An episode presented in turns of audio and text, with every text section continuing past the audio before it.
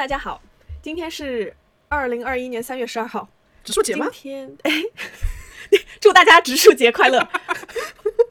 今天是一个星期五，我也没有出去浪，就在这里跟思瑶要来录播客。嘎三胡。嗯，好，今天要干什么？好，今天我们要来聊一下健身这个话题，就是在健身之前，你会不会有就是一些幻想说，你健身之后，就比如说你现在还没有健身，但是你幻想中自己开始健身了，就可以拥有，比如说 S 型身材啊，或者就是非常 fit 的肌肉线条之类的，你有吗？我没有，你这句话是两个幻想，我哪个都没有。首先就是没有什么事情是一蹴而就的，不可能说你开始练了你的肉就听你话了，好吗？你身上的肉也不是一顿吃出来的，就然后也都是我一口一口一口吃出来的。对啊这积年累月下来的，好吗？其次，世界上有什么东西是条件准备好了就能完成的非常完美的吗？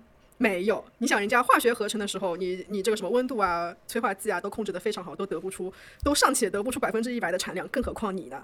你到底是能精确控制你的摄入和运动，还是你能控制你肚子里的蛔虫和懒虫？就是，但是你要知道，不是每个人都像你这么，就是又不是每个人都学化学，大家有没有这么有自知之明，好不好？就至少我身边有一些朋友，一听到撸铁，就是女生朋友吧，一听到撸铁就是直摇头，会直接说：“哦，我不要长肌肉，我不想变成金刚芭比，所以我不想练就无氧运动。嗯嗯，是那种瘦的女生吗？嗯，都有，就是可能是很瘦，但是也有就是肉肉的女生，她可能想要减脂，但是她也不希望做无氧训练。但这种时刻呢，我就不自觉的想要翻白眼。就作为一个很想要增加一些肌肉含量的人，并且也很难达到，就是并且我在定期撸铁做无氧运动的前提之下，我也没有能成功的成为金刚芭比，好吧？所以这种举两下铁就成为金刚芭比的好事不会发生的。就请我们在详细开始之前，要不要先定一下什么是健身？嗯，健身对我而言，就是在我接触健身之前，我脑子里的健身就是分为就要在跑步机上跑跑步啦，或者就是有一些你就看到健身房放着一些固定器械，就是推两下，就这是我健身之前对于健身的定义。然后现在我会定义健身，就可能分为有氧和无氧啊，最简单的。那你呢？我觉得健身是一种意识，就是当然也可能跟我自己有关，我没有也不想去健身房，所以没办法做那些器械运动。但我就觉得健身是一种，就是你心里像有个小恶魔，挥着小翅膀，拿着小皮鞭，只要你今天有一天犯懒不想运动，他就要抽你，和你吵架，和你 argue。那那你有小恶魔，suppose 就要应该有小天使啊。那小天使是什么呢？小天使不就是加油化身吗？所所以就是懒虫大战小恶魔的一种心理活动。对我每天我每天都是这个样子的。哎，所以其实像你这种就觉得可能，嗯，去健身房，因为我也不是专业的，然后撸铁可能很尴尬的，会占比蛮多的吧？我觉得哦，因为在我健身之前，也是一个我想说啊，我又不专业，会不会被人笑或者之类的想法。嗯，就是内心戏都很充足。嗯，所以嗯，说实话，在我踏进健身房之前，我不是一个完全不运动的人，就是我会比如说像夏天去跟朋友一起游泳啊，或者冬天有如果是有旅途中会到滑雪场之类的，会去滑个雪，然后有的时候我有一段时间每周是每周周一会去上一节 hip hop hip hop 的跳舞课，嗯，就类似的就动一下的这种课程，但也不完全算健身，就是就是在我动一动，嗯，就是动一动的一些运动这样子。嗯，但是没有就形成规律嘛，因为我是一个如果你要我宅，我也可以很宅的人。就比如说像疫情两个月不出门，我觉得完全就活得好好的，没 问题。对，那是不是现在你健身了，然后你看你那当时候游乐当中的滑雪啊、游泳啊，就其实只是娱乐而已？嗯，我觉得那时候的运动，你可以说是就是非常就凭兴趣在运动，就我想动了就动。但是也会有一些肌肉的酸痛，我觉得这是非常正常的。但是你会想要怀念那种就肌肉的酸痛，但是你不会说我想要坚持，我想要坚持每天游泳。当然也是因为我可能就没有这种时间去坚持。我觉得游泳是一个我不太容易坚持的，因为需要受到场地啊，然后还需要说，因为比如说你每天需要换洗衣服啊什么，我觉得这对我来说有一点点麻烦，所以可能我比较懒，就没有办法坚持下去。那你呢？嗯，确实你是一个运动的人吗？我不是啊，我不是。我在正式决定要运动和控制饮食之前，只有床和电饭煲是我的好朋友，只有美食和美教不可辜负啊！就也还蛮合理的、啊。谁不是呢？嘲笑我。然后运动技能我也是有的，我小时候就会游泳嘛。然后但是去海边，南方小孩都是要会游泳的。嗯，但是我们旁边也没有海可以下水啊。嗯 fine。并没有什么说服力。就我小时候被教游泳的时候，就是说，哦，南方的小孩就是要学会游泳，因为南方有可能会就是好像是被淹掉还是怎么样，I don't know，就是被有一种 saying，就是觉得这是一个需要活可以活存活下去的一个生活技能，所以必须要学习。你的教练这个借口也蛮好笑的，我从来没有听说过。我的教练就是我爷爷，百度，嗯，所以我大概就在上幼儿园之前就学会游泳了。嗯，就很那个也是小启蒙蛮小的小学时候，对？吧？对。哦，说回来，我去海边呢，不是为了游泳，是为了去沙滩上。然后去雪山呢，也不是为了去滑雪，因为我以前在弗 弗莱堡所以你，就完全不滑雪吗？我不会。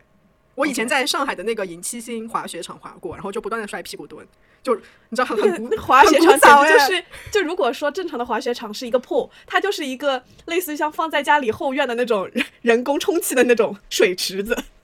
滑雪场吗？就是我把那个游泳池跟嗯嗯嗯嗯。就银七星的那个滑雪场类比吧。You know？然后那那是我大概十几岁的时候吧，然后后来我在弗莱堡，因为弗莱堡这个地理位置非常的好，离这个滑雪圣地瑞士非常的近，然后有那个、而且又有那个观光的地方嘛，就是因特拉肯有个少女峰。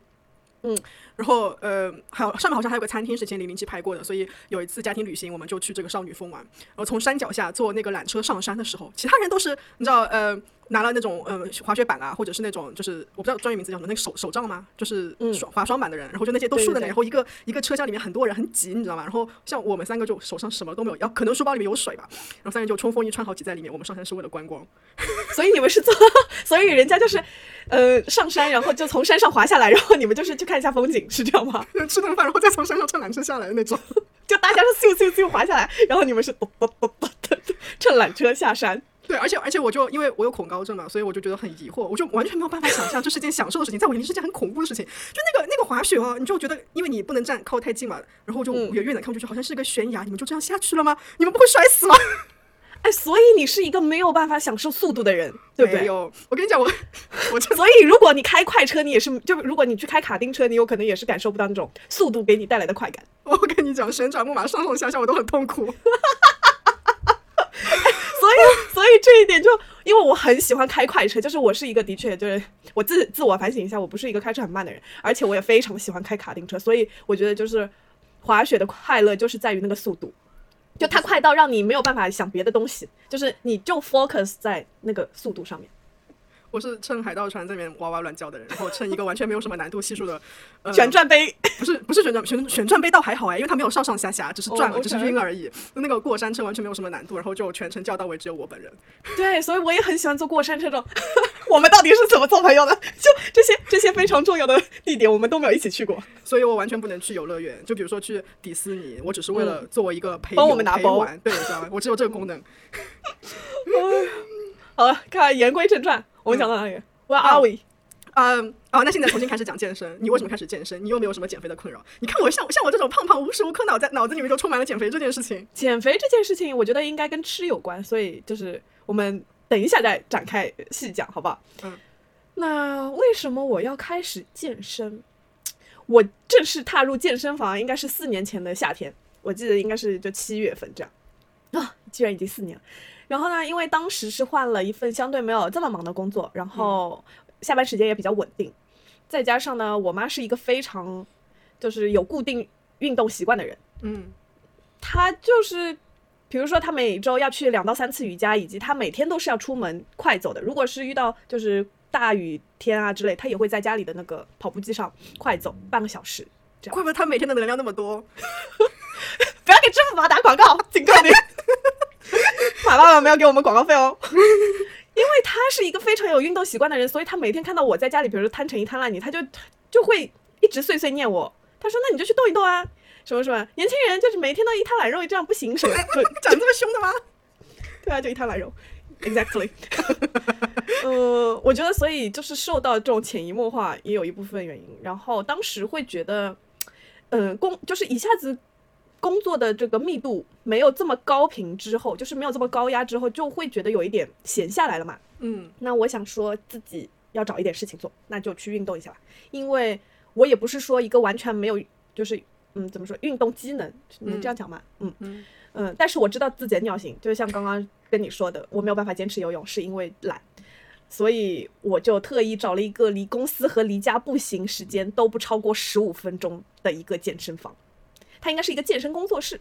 嗯，而且我当时去就是看了一下环境和教练，然后我就决定办卡了。大概就是七月底我去完，然后可能过了两天我就去办卡这样子。我们这个工作室当时我跟你分享一下，到时候如果你要去在汉堡选健身房的话，你也可以参考。它吸引我有两个点，一是我进去的时候，我看到健身教练大多是女生，就是可能这对我来说是一个比较大的吸引力吧，因为有一个你可以参考的模板。对，我觉得是一个 comfort zone，而且，嗯，对，虽然说有一些女生是比较喜欢男天赋异禀教男，比较喜欢男教练，我想说，，sorry，嗯，没事，但是我可能更因为男生和女生训练的怎么说，就是形肌肉形成其实是不一样的嘛，对吧？对？因为我们的构造不一样，所以我希望就是我在女教练身上可能更容易看到这种运动痕迹啊，嗯，或者说更能从女教练身上模仿一些东西，至少他他有一个个人经验在那里。嗯，没错。然后第二个就是那个环境，我觉得如果作为一个健身房，你要每天去的话，你当然希望是一个我办了卡，我愿意天天来的地方，嗯，对，对吧？因为我在办健身卡和去看场地之前，我有问过我同事，就是当时我那个健身房还真的不是很便宜的。我问了一下那个卡费，然后对比了一下我同事的健身房，我当时我办的这个健身房的卡费一年哦，可以抵上我同事健身房三年的费用。那服务是类似的吗？同样的价钱。但就是，嗯，但就是我觉得那个地方可能离我家和离公司都比较远，需要开车。我觉得这就，嗯，就是不在我考虑范围之内，就是距离真的还蛮重要的。嗯，而且我同事的反馈是，她办完，因为她跟她老公都办了卡，然后他们办完卡之后去了一两次就再也不去了，那等于说浪费了两张健身卡。那个钱干什么不好？对啊，所以我觉得没有必要。你能稍微给我一个概念吗？我不知道办一张年卡要多少钱。你打讲个就不不用讲，你就讲平均水准，大概一张年卡多少钱？嗯，现在的上海的健身房，如果是比较优质的哦，嗯，比较优质的，一一个月有一些年卡就可以到达三千，就据我了解，就一个月三千块。对一个月三千，两到三千块。哦嗯，所以他们一年的年卡可能是一万左右。这还是蛮蛮蛮贵的。嗯，当然也有一些噱头，就比如说像威尔士啊这些连锁的，他办卡可能他会跟你说，你办一个三年卡、五年卡，甚至十年卡好了，他会给你一个非常非常优惠的价格。我的好朋友办了一张十年卡的威尔士，好像是三万还是，拜托十年，How could you know？十年之后你在哪？但他说说穿了就是这样子的健身房，他卖十年的卡，他不靠就是在办卡这件事情上面来赚钱，因为你要知道，就是健身房的这些工，就是器械的养护啊什么也是蛮花钱的。据我了解哦，房租、人工费也放在那里。嗯，没错，而且物价就是疫情之后物价又涨了嘛。但是像这样子连锁的健身房，可能是依靠比如说像卖私教课啊，卖其他的一些服务来赚钱。那你同事浪费的钱还蛮多的耶。我觉得这样的话呢，他就是那他可能就是办的这种连锁的、啊，就是比如说三年的啊这种，因为你时间买的越长，你心里就会觉得，哎呀，我今天不去，明天不去，但是我有三年，但是一晃眼三年也就过了，对不对？哦，我可以插播一个我的例子。我们是呃那边游泳池，它呃你一次一次买就比较贵嘛，大概四块五吧一次。然后如果你买一张二十次的卡，那好像是六十块，就等于说三块钱一次。我具体价钱忘记，但差不多是五六十块二十次。嗯，然后我我想二十次，那就我买卡的时候，我就想二十次那不是很容易吗？一个礼拜来一次，嗯，就是那半年我肯定也就没了。然后但它有效期给你是两年，你知道吗？然后在嗯经历过那个时间的岁月的考验之后，我发现它给你两年是非常有道理的。嗯，对你真的会有找到各种各样奇形怪状的借口就不去运动，所以我们办卡不是健身的第一步，穿好你的运动衣出门才是第一步。就对我而言，穿好运动衣，你也可以在健身房里面洗澡拍照啊，哦就两件事啊，洗澡以及拍照。洗澡拍照可还行。哎，然后，所以你应该登上健身器械才是第一步吧？嗯，那这话我有，就是如果要硬要杠的话，我可以不认同，因为有的人就在跑步机上慢走十分钟，拍了一张照片就走人啊，对不对？那其实这也只能算拍照的范围吧。如果要这样说的话，第一步应该是保持心率的情况下，你有氧超过三十分钟才能叫第一步，那我每天就只做第一步哎，就只在跑步机上走三十分钟是吗？什么走三十分钟，跑三十分钟，那你要保持一个心率，不一定非要差不多跑步140吧你也可以快走啊，对吧？椭椭圆机啊，椭圆机没办法快走吧？嗯，反正当时我一周期练的时候，就根本没有就拍照打卡这件事。嗯，健身不打卡才是真君子，OK？而且我最近有看一本书，讲到成本，如果在这里套用一下，就是办了卡不去的话，这花出去的钱连成本都不是。就花了钱办了卡，但是不去健身房的成本，应该叫做沉没成本。就你就最直观的打这个钱打了水漂，沉到水底，就变成了沉没成本，对吧？都不要吃这个钱，鱼还是要吃的，还是被健身房的老板吃掉的，好吧？好，言归正传，就是你刚刚问到我为什么就是要去健身嘛，那就先。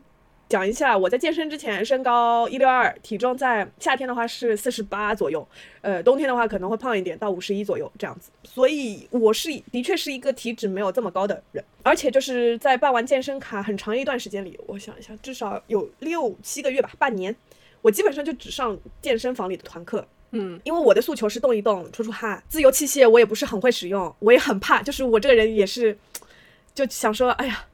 好像大家都很厉害的样子，我是不是班门弄斧啊？所以就有一点不太敢用器械，就是固定器械之类的。但是因为团课嘛，就是是个人都在上，那你上一上也无所谓啊，对吧？那就把所有类型的团课都上了一遍。当时上过的课比较多的就是什么 body pump 啊，就是杠铃课；body jam 就是类似像舞蹈课，就是有氧的那种，不是非常难的那种 hip hop 之类的。然后 body combat 搏击课这种课大概在五十分钟左右。嗯，然后还有分。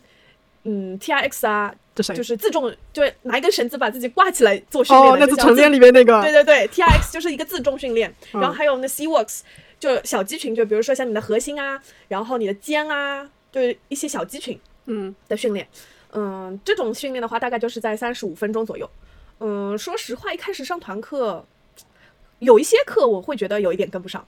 就是如果你每天去，当然你很快就能学会，但是可能一开始入门的时候需要教练或者一要选一个比较耐心或者是比较怎么说动作演示清晰、口令清晰的一个教练。我觉得教练还是蛮重要的，嗯，对吧？嗯，一方面教练很重要，另外一方面的话，你在健身房可能会认识新的朋友，就是至少我身上是这样子，就是在运动之后会有认识新的朋友，那就是更有 motivation 去健身房，就是在巅峰。就是比较 regular，每一天都去健身的这样一段时间里，差不多有四五个朋友会一起上课，而且是这种连上三节课，通常就是五十分钟加五十分钟加三十五分钟，大概两个半小时，就跟你刷抖音果的时间差不多。大家可以去听我们上一期思瑶疯狂刷抖音果的那个故事。我抖音过两个半小时又不是常态，常态是十分钟的咸鱼，好吧？而且我觉得去健身房对我来说是件很可怕的事情，我没有勇气和陌生人一起跳团课，除非有熟人带。社恐算不算是你健身路上的绊脚石啊？就是不是在一个 comfort zone 里面？嗯，就我觉得这不是一个舒适的场所。你比如说我去游泳，都在吐槽德国人游泳没有公德心。我一次去参加，就是你带我啊，然后第二天醒来早上还去参加晨练啊，都已经痛的就全身酸痛的只能外八字走路了，你还让我去晨练，叨叨你个魔鬼！我。通常这种情况就会说，哎呀，动一动就不会再酸了。这样，你知道当天晚上还是第二天晚上，我去做按摩，然后他使劲捶我，这实在太痛了，嗯，是不是很爽？这种时候，其实是按小腿那个最痛。嗯，因为其实说明你平时走路啊什么也用到了小腿呀，所以小腿肌肉是比比较紧张的一个状态。哎，说到这个，嗯，在你运动之后嘛，嗯，你会比较熟悉自己身体的酸痛，而且你会从这些训练。之后你会想说，举个例子，我这节团课是练了胸，为什么我的胸没有酸，但是我的手臂酸了呢？就不一定酸就是对的。你慢慢就会考虑到，就是我练的这个部位，我发力发对了吗？为什么我练的臀，但是我大腿前侧酸了呢？你会有这种 感受吗？你没有，我没有，我还没有到这份上，好吗？我肚子练完痛，痛的要死也看不到，是因为它脂肪太厚了，根本看不到它们。OK？哦，讲到练肚子、练核心这件事情，前一段时间我也是，因为我仰卧起坐就已经。嗯，你要知道，你仰卧起坐做全程和做半程的效果完全不一样。全程我轻轻松松，就是就起来就起来了。但是后来我的教练让我负重练半程的时候，哇，这个痛到嗯就截然不同。所以我的诉求是增肌，你的诉求是减脂。理论上我们的诉求是不一样的，对吧？嗯，在我不排斥健身这件事情之后，我就开始请私教了。就好比刚刚跟你说的，我在打 combat 之后，我就会想说，哼，既然我已经打了 combat，我就要做。学员里最帅的那个仔，奇怪的胜负欲，扣上期主题好吗？就是你会想要说，我在确保身体不受伤的情况下，纠正一些自己运动时的错误的姿势。你去看去打 combat，很多人拳就是直接是手伸出去这样打拳的。其实拳击是一个全身性的运动，可能你需要用到胯啊，你的腰啊，要旋转啊，就就会需要有一些正确的姿势。我觉得需要一些人去引导你。我现在回过头来看看，就是作为一个健身小白当初的自己嘛，现在能找到就肌肉的发力感，每次上完私教，教练都会问，哎，昨天练胸，现在还酸不酸？就之类的问题，就是完全是从一个量变到质变的过程。那练胸练完胸应该酸吗？